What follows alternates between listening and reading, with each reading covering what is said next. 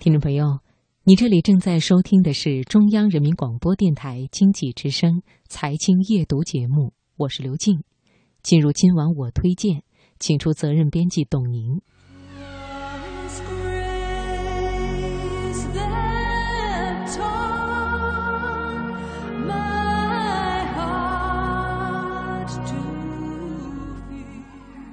月色如水，春秋意境。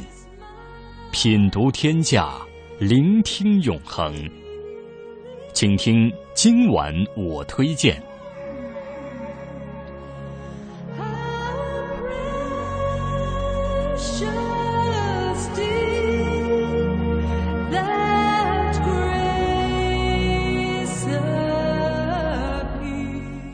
过去两年。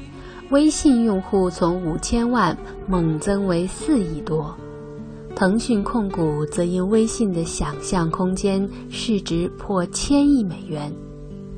张小龙也从小圈子熟知的技术牛人，变为众人知晓的媒体微信之父，甚至被神化。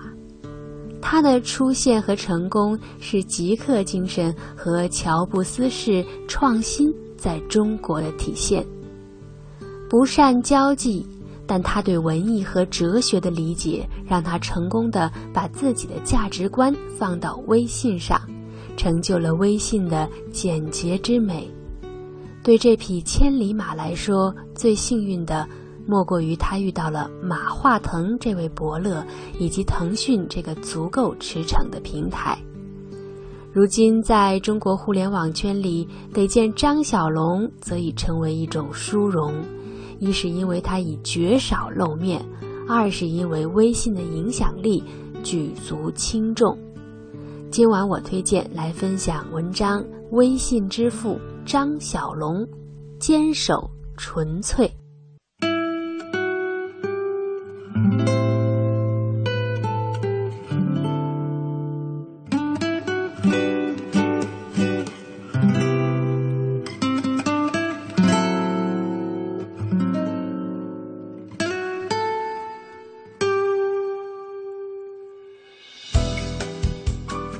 从推出 Foxmail 到被腾讯收购，并且为腾讯开发出 QQ 超大附件邮箱，再到推出微信，张小龙走的是一条极客或是产品经理之路。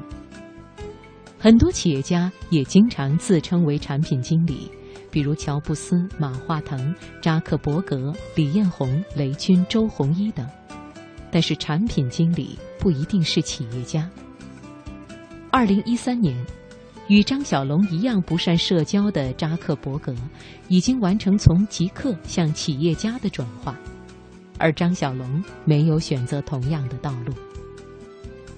一九九四年，张小龙研究生毕业后去了一家软件公司，两年后该公司解散，他就开始写 Foxmail 程序。张小龙给世界的第一张名片就是 Foxmail 的创立者。一九九七年，张小龙自己编程的 Foxmail 面世，并且凭借口碑迅速拥有四百万用户。在上世纪九十年代末，张小龙是和裘伯君、雷军、王江民等齐名的软件程序员，但是他并没有选择创业。二零零零年年初，Foxmail 软件被博大公司以一千二百万元买走。对此，张小龙说：“相比从程序员直接过渡到职业经理人，成为一个带着很多人一起做产品的产品经理，更适合自己。”张小龙在博大度过了沉寂的五年。二零零五年，博大又将 Foxmail 及其知识产权卖给了腾讯，张小龙及其团队成为腾讯员工。腾讯给予张小龙较大的自由空间。任命他是腾讯广州研发中心负责人，该研发中心被允许在腾讯总部深圳之外自成一体。二零零七年，QQ 邮箱因为推出超大附件等功能一举成功，成为中国用户人数最多的邮箱。张小龙团队再次证明了自己的实力。但是新的问题是。张小龙需要从比较重的软件思维转向比较轻的互联网思维。张小龙的幸运就在于腾讯较为灵活的机制，以及马化腾的知人善用。张小龙决定做微信产品时，只是给马化腾写了一封邮件，做了几点说明，马化腾当晚就回复同意。在微信的起步阶段，马化腾也给予极大的资源倾斜。二零一零年十一月，微信立项。张小龙带领广州研发中心的几十个人开始尝试做中国的 KIK，这是美国一款手机的即时通信软件。当时，腾讯和三六零对战正酣，正是中国互联网三巨头之一的腾讯，还处在可能被颠覆的焦虑之中。二零一一年一月二十四日，iPhone 版微信面世。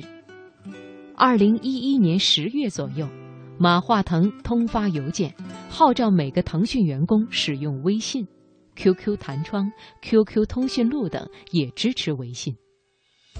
在腾讯内部，马化腾是第一号产品经理，张小龙则被称为第二号产品经理。如果没有马化腾的果断决策，张小龙或已经被埋没。加入腾讯之后的第七年。二零一二年年初，微信用户过亿，张小龙一举成名，腾讯也因此被评为拿到了移动互联网时代的船票。马化腾则修正，不是船票，是站台票。极客公园创始人张鹏和张小龙有过多次接触，他认为张小龙的意义就在于证明了极客精神在中国的可能性。能理解用户需求的人不少，但是很少有人能够像张小龙这样，不是简单迎合，而是引导，并且让用户形成新的行为习惯。张鹏认为，微信的意义不仅在于它是一款成功的产品，还在于它把人机关系和交互模式彻底互联网化了。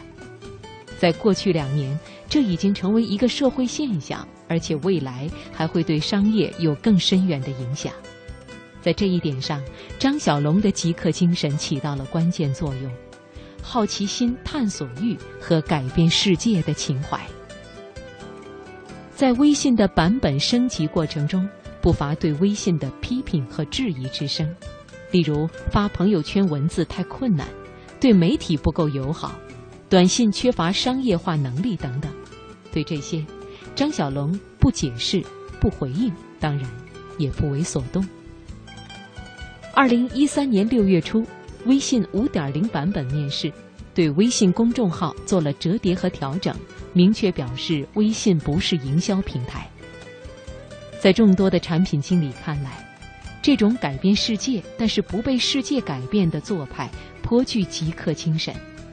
张小龙也因此被认为是中国最接近乔布斯精神的人，几乎被捧上神坛。张小龙专注于自己的世界，出售 Foxmail 使他实现了财务自由。腾讯集团的支持又偏安广州研发中心的一隅，让他有了实现理想的机会。